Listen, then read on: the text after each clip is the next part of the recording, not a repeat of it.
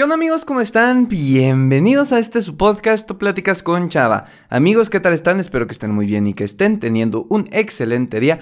Mis queridos amigos, mis queridas amigas, estoy bien contento y feliz de estar aquí con ustedes otro viernes a las 7 de la mañana, puntuales como casi siempre. Y mis queridos amigos, mis queridas amigas, bienvenidas, bienvenidos al especial San Valentín. ¿Por qué lo llamamos especial? Porque es una fecha importante. Ustedes deben de estar escuchando este episodio por la mañana del viernes 12 de febrero del 2021, dos días antes del 14 de febrero, que si tenemos algún despistado en esta audiencia es el Día del Amor y la Amistad. Así que el día de hoy voy a platicarles de un tema que creo que es esencial, que creo que es necesario y que sobre todo puede llegar a pasarnos tanto en la juventud, en los primeros noviazgos, como cuando crecemos. Así que si quieres platicar de esto, quédate hasta el final del episodio. Vamos con la intro para empezar de lleno con este podcast.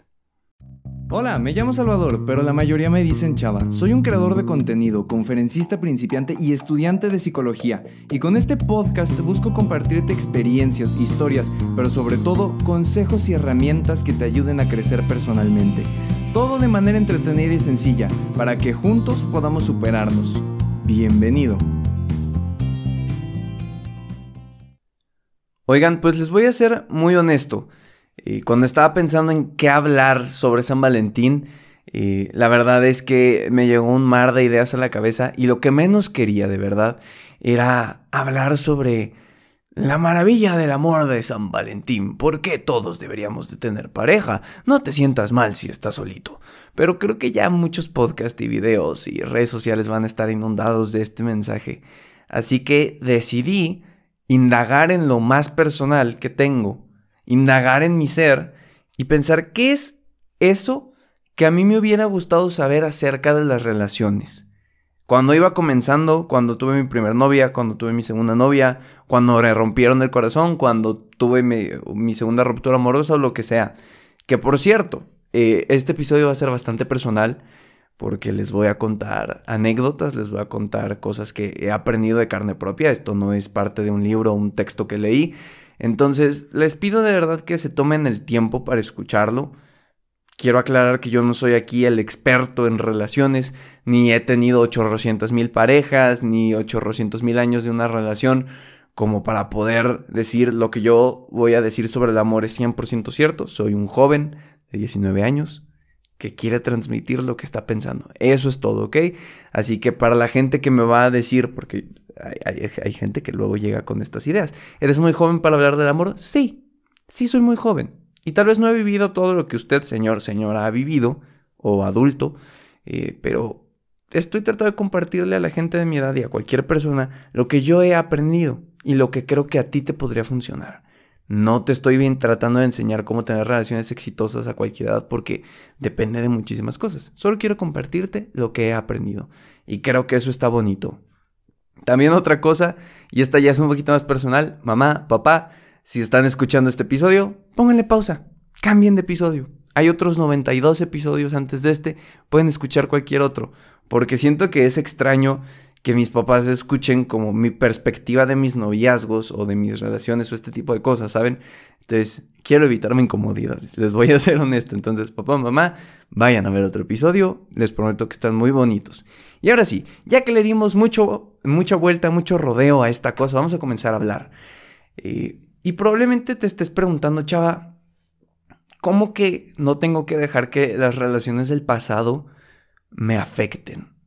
¿A qué te refieres? No van a llegar fantasmas tipo los fantasmas de Scrooge a decirme, no hagas esto, acuérdate de tu otra relación y este tipo de cosas. más bien es, creo que toda relación nos marca de alguna manera en nuestra vida, para bien o para mal. Hay relaciones que nos hacen crecer personalmente y hay relaciones que desgraciadamente eh, terminan haciéndole más daño que bien a la persona que la vivió. Pero el otro día cuando estaba ya pensando en este tema dije, ok, ¿a qué edad en promedio tenemos nuestra primera pareja? Y la mayoría, o al menos lo que yo recuerdo de mis amigos y, y compañeros de la escuela, es que para tercer año de secundaria todos ya habíamos, bueno, casi todos habíamos tenido ya una pareja, una novia. Aunque en esos momentos las novias son muy de manita sudada, es decir, ay, me da penita agarrarte la mano, solo nos vemos en la escuela, no nos hablamos en las tardes. Como la, típica novia de chocolate, le diríamos acá en México, como que no cuenta. Y ya a partir de ahí comienzas a tener relaciones un poquito más serias, en las que empiezan a ir al cine, conoces a los papás, eh, te invita a comidas familiares, conoces a la familia en general, bla, bla, bla, bla, bla, bla, bla. Y algo que me pasó es que eh, tuve una marca con una novia que tuve que, que se quedó clavada en mi corazón hasta cierto punto y que yo no me di cuenta que la tenía hasta que intenté salir con otra chica. Así que para darme a entender mejor les voy a platicar esta historia. Eh, una novia que tuve, cuyo nombre obviamente no vamos a mencionar porque el podcast no es de quemar personas. Y cuando terminamos después de un tiempo de ser novios me dolió bastante porque yo la quería muchísimo, como la mayor parte de las relaciones duelen. Eh, y entonces cuando ella me terminó, eh, en pocas palabras, me dijo algo así como es que ya no funcionamos juntos, ya esto no está tan bien y hasta cierto punto me interesan otras personas. Cosa que es totalmente válida. Y gracias a, todo lo bueno, y le agradezco a ella por haber respetado nuestra relación, porque en ningún momento me, me engañó me puso el cuerno o algo así. Simplemente me terminó y me dijo, ya me interesan más personas, ya no tengo los mismos ojos para ti como los tenía antes. Y está bien. Entonces, eh, esta experiencia me dolió porque para serles honesto, me hizo sentir insuficiente, me hizo sentir como esta parte de, ¿valgo la pena seguir siendo, o sea, ¿vale la pena seguirme queriendo? ¿Soy alguien digno de seguir siendo querido con el paso del tiempo? ¿Soy interesante, chistoso, valgo la pena?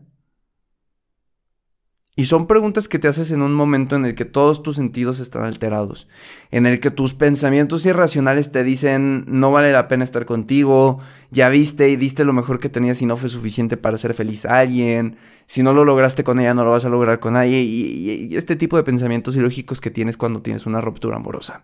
Entonces, tiempo después, a lo mejor dos años, tres años, conocí a una nueva chica cuyo nombre tampoco vamos a mencionar. Pero vamos a ponerle Y, ¿ok? Entonces yo conocí a Y en la escuela, eh, teníamos una amiga en común, y la verdad es que a mí me gustó bastante desde el primer momento en el que la vi, porque yo tengo esta definición de que para que te guste una persona no tiene que ser solo su cara, su físico, su eh, si está guapa o no, guapo o no, si te gustan los chicos y esto, eh, sino tiene que ser como esta mezcla de te atrae físicamente, sientes nervios en el interior y sobre todo cuando conoces a esta persona te das cuenta que es una persona que admiras o que te gustaría estar con esa persona. Es una mezcla de muchos factores y la cosa es que con Y yo lo sentí. Eh, y yo era muy feliz platicando con ella, eh, hablábamos todos los días, eh, de vez en cuando hacíamos videollamadas, nos veíamos en los recreos, platicábamos, era muy bonito y para serles honesto, eh, yo era muy feliz eh, estando con ella. ¿Y qué pasó? Se acercó el momento en el que ya me tocaba a mí salir de la preparatoria, egresar y pasar a la universidad. Y obviamente la universidad ya estaba lejos de donde estaba, entonces iba a ser complicado seguir teniendo esta frecuencia y este tacto por muchísimas cosas que ella y yo estábamos viviendo en aquel momento. No era solo la parte de me voy a la uni, era un contexto tanto familiar como social que que los dos estábamos viviendo cada quien por su lado y que entonces estaba también muy complicado que, estuviéramos todo el tiempo juntos o como nos gustaría. Entonces, fin, pasa eh, un poquito de tiempo y, y nos ponemos a platicar seriamente como, a ver, yo te quiero y tú me quieres. La cosa por ahora está un poco complicada porque los dos tenemos eh, proyectos y caminos y cosas en, nuestra vida un poquito diferentes o distantes. Entonces, por ahora no podemos estar juntos. Yo sé que es difícil de entender, pero les prometo que les estoy hablando con todo el corazón, tratando de tampoco contar cosas que no debería de contar. Em, y entonces, al momento de hablar esto, los dos quedamos como, sí, está bien, eh, podemos seguir siendo amigos por ahora, Y en unos meses que las aguas estén más tranquilas, que tú ya estés asentado en tu mundo y yo esté asentada en el, mío, me dijo algo así, eh, podemos ya considerar el volver a salir y ver qué onda y ver si esto se arma o no. ¿Qué pasa? Que yo acepté y dije, sí, podemos seguir siendo amigos, eh, platicamos, eh, seguimos platicando diario y, creo que los dos lo podemos lograr. Oh, sorpresa, después de unas dos semanas de platicar como amigos, eh, comencé a sentir, y, esto nunca se lo he platicado a nadie, comencé a sentir miedo. Miedo a que cuando yo me fuera a la universidad, ella conociera a otro chico mejor, si es digno de ser comparado a alguna persona, porque no creo que sea lo correcto. Pero en ese momento yo pensaba, cuando yo me vaya ya me encontraron un mejor chico. A lo mejor guapo, a lo mejor con un buen cuerpo, a lo mejor inteligente, más chistoso, eh, carismático, que le caiga bien a todo el mundo, no sé. El, chico perfecto, vamos a llamarlo así. Y, y me comenzó a dar miedo porque ya había sentido esta parte de conocí a alguien más. Ya había sentido esta parte de me gusta a alguien más. Ya había sentido esta parte de encontré en alguien más lo que no encontré en ti. Y me dio bastante miedo volver a sentir eso y volver a sentirme así. Eh, y, un día tomé la decisión en caliente de, de dejar de hablar. comencé a dejar de responder tan rápido los mensajes. Comencé a dejar de ser tan amigable y gracioso. Eh, poco a poco comencé a dejar de ser lo que había sido con ella todo el tiempo. Precisamente porque quería quitarme esta idea y quería desencariñarme. Quería desencariñarme porque era mi justificación de decir, si algo malo pasa, si al final sí conoce a alguien más, si al final sí encuentra a esa persona que yo creo que va a encontrar, por lo menos quiero saber que no llegue tan lejos como para que me duela tanto. Son estos pensamientos ilógicos y erróneos que tenemos, pero que en el momento los sientes tan vivos que no hay manera de que no pienses en eso. ¿Qué pasó? Eh, yo supongo que ella se dio cuenta de que las cosas ya no estaban tan normales.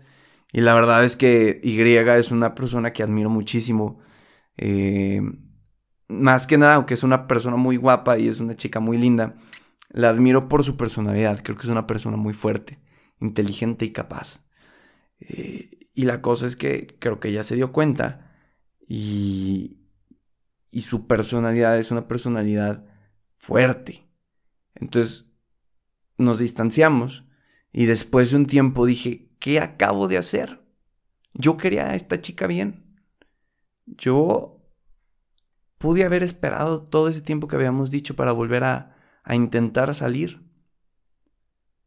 Y por más que intenté volver a hablarle, por más que intenté eh, que volviéramos a estar tan en contacto como antes, que mm, tuviéramos otra oportunidad de ver si éramos compatibles o como quieran llamarlo, eh, pues no se dio. Ella me dijo como, oye, ya tuviste tu chance, no estuvo, fin. Y, y me dolió. Me dolió porque yo era consciente y soy consciente en este momento que la única razón por la cual no pude seguir con eso que habíamos dicho y por la cual a lo mejor y probablemente no, no, no estoy con esta persona hoy, es por el miedo que tenía de que se repitiera el mismo patrón con una relación que había tenido. El miedo a volver a experimentar esos sentimientos. Y cuando uno entiende estas cosas, entiende que tiene que trabajar lo que le pasa. Todos nos llevamos pequeños problemitas de relaciones pasadas, tanto de amistad, familiares, eh, pareja. Y la cosa es que cuando no somos conscientes de, no somos conscientes de estas ideas irracionales que tenemos, de estas eh, mentiras que nos creemos acerca de nuestra vida y de nuestra personalidad, eh, como no somos capaces de entenderlas, las creemos como reales. Y esto afecta. Entonces, esa relación que yo ya había tenido, de la cual aprendí mucho, pero que también le sufrí un poquito, me había enseñado cómo quería una relación y cómo no. Y me enseñó a sentir y me enseñó muchísimas cosas, pero también me dejó secuelas. Y yo no trabajé mis secuelas antes. Entonces en algún momento de vulnerabilidad emocional se metieron en mi cabeza y, oh sorpresa, arruinaron esa chance que tenía en aquel momento con Y. Y si me lo preguntan ahorita, me dicen, chava, ¿te sigues arrepintiendo? Sí y no. Me arrepiento porque está esta posibilidad de un futuro idílico que tenía en aquel momento y que no voy a conocer. Pero creo que muchas veces en esta vida entendemos hasta que nos tocan cosas fuertes, aguamazos aprendemos. Entonces el que esta chica que yo quería tanto, Y, eh, me haya mandado a la friendzone por mis complicaciones emocionales, por mi miedo arrastrado de otra relación, me hizo darme cuenta que tenía que trabajar en mí, que tenía que aprender a controlar los issues que tenía adentro y que tenía que conocerme, porque al final en el momento no me di cuenta que ese miedo era lo que estaba haciendo que actuara de esta manera. Y ahora que lo sé, soy capaz de entender cómo me siento y sobre todo cuando eh, eh, he vuelto a intentar algo con alguna chica, es más un, pues vamos a intentarlo bien. No tengo miedo de que esto fracase como otras cosas porque creo que si va a fracasar, va a fracasar y si va a tener éxito, va a tener éxito y yo voy a dar lo mejor que pueda de mí para que esto funcione. Pero ya no es un tengo miedo de esto, tengo miedo de que me hagas lo mismo que me hizo la otra persona, tengo miedo de que me hagas lo que me hizo mi primer novio o lo que sea. Es un, entiendo que en un mundo de posibilidades todo puede pasar, pero no quiero enfocarme en lo que puede ser. Quiero enfocarme en lo que está haciendo y en lo que yo puedo hacer que sea. Y les cuento todo esto con la esperanza de que alguno de ustedes eh, aprenda y aprendamos juntos que los errores del pasado tienen que trabajarse para que no sigan afectando en nuestro presente y mucho menos afecten en nuestro futuro. Es un trabajo introspectivo muy grande, es un trabajo en el cual tenemos que echarle ganas y ya sé que la mayoría de los psicólogos vamos a decir como, no, echarle ganas no sirve. Sí, ya sé que no sirve de muchas veces, pero me refiero en echarle ganas a tenemos que poner de nuestra parte para conocernos, entender nuestro proceso y poder encontrar una solución o detenerlo cuando nos esté afligiendo en el día a día. Así que te invito a que en este momento como yo te pongas a pensar qué es aquello que vengo arrastrando de otras relaciones y que me está afectando mi relación en este momento. Ahora, aplica para parejas, pero aplica para familiares y aplica para amigos.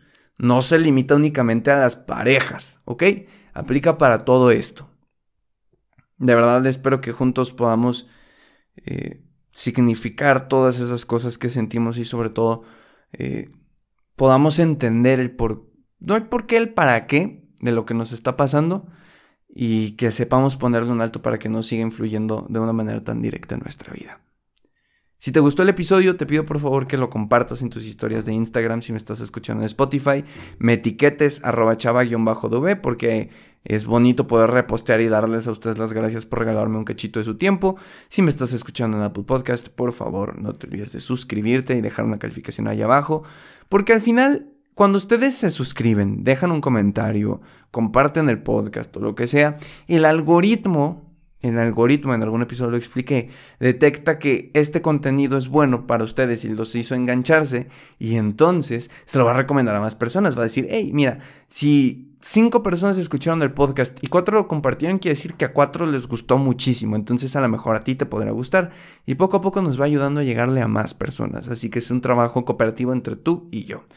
Eh, si me estás escuchando en cualquier otra plataforma, pues no te olvides de suscribirte. Eh, ir a mi Instagram, arroba chava-dv, que el link te lo dejo también en la descripción del podcast, para que vayas a mandarme un DM con tus comentarios, dudas, sugerencias, quejas y este tipo de cosas que a todos nos gusta compartir. Nos escuchamos la siguiente semana en este, tu podcast, Pláticas con Chava. Por cierto, si te quieres reír un rato, subí una foto chistosa a mi Instagram por el 14 de febrero. Entonces, pues si estás ahí con ganas de echarte unas risitas, vete a mi perfil y chécalo. Ahora sí, nos escuchamos la siguiente semana en este tu podcast, Pláticas con Chava. Que tengas un excelente fin de semana y que lo aproveches al máximo. Hasta la próxima.